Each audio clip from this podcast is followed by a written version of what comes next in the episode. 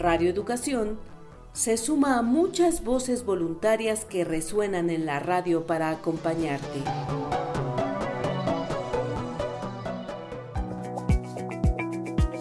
El voluntariado de lectura de Chubut presenta Las otras voces, literatura en cuarentena, producido por Gerardo Siriani y Silvia Contín.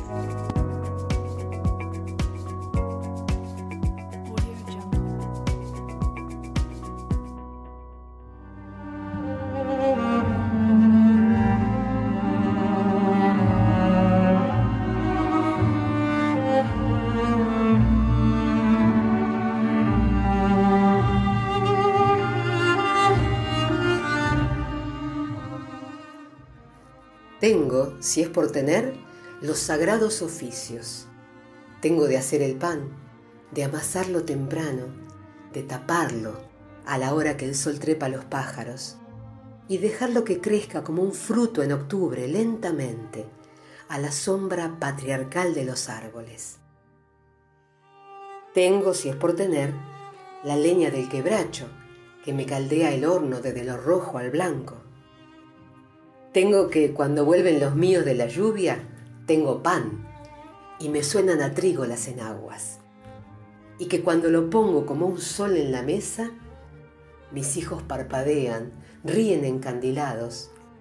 Entonces traigo humeando una hollada de locro y mi hombre parte el pan sobre su pecho grande y ahí, entre sus voces laboriosas y lerdas, miro caer la luna en lentas rebanadas. Entonces sí, me acuerdo. Al paso del recuerdo me acuerdo de a pedazos, me acuerdo y no me acuerdo. Voy llenando los platos, ausente del sonido, como mirando atrás, como atrás del pañuelo. Y mientras sirvo el frito de pimentón rojo, siento que de repente se derrumba el olvido. Una se pasa el año soñando con la albahaca. Pasa que nunca pasa el año mujeriego. Uno lleva en la oreja algunas picardías, picaduras de abejas y cuentos de velorio. Siembra albahaca a la orilla de las sequias sonoras hasta que el carnaval suelta todos los toros. Entonces el Puyay fusila la tristeza y una no sabe nunca quién le ardió la pollera. La cosa es que una tiene de azufre los sentidos y ahí nomás de espaldotas cae a la primavera. Es diablo el carnaval, sabe todas las mañas.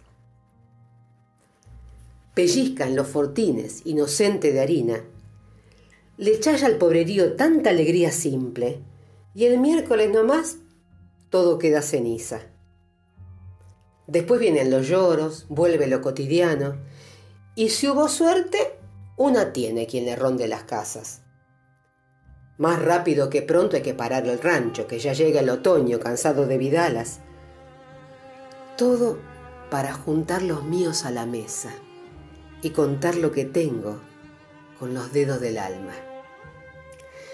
Largas fueron las lunas y los hijos crecieron y la muerte no pudo darnos vuelta a la taba.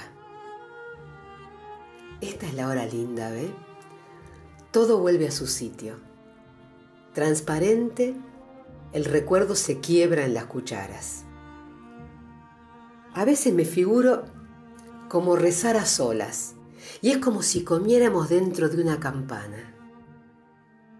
Suenan lejos las cosas, desde allá del sonido demoradas, eternas, son las cuevas del sueño.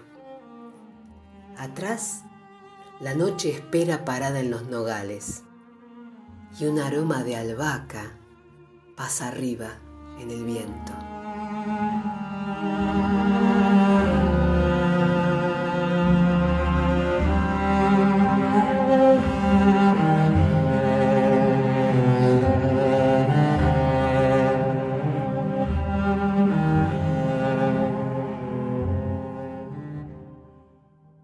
Esta historia, esta poesía, es Mujer de la Albahaca, de Armando Tejada Gómez, de su canto de las comidas, y va como homenaje a estas mujeres que día a día van construyendo la historia.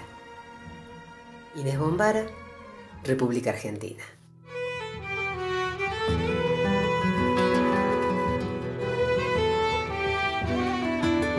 Radio Educación. Lecturas que nos acercan.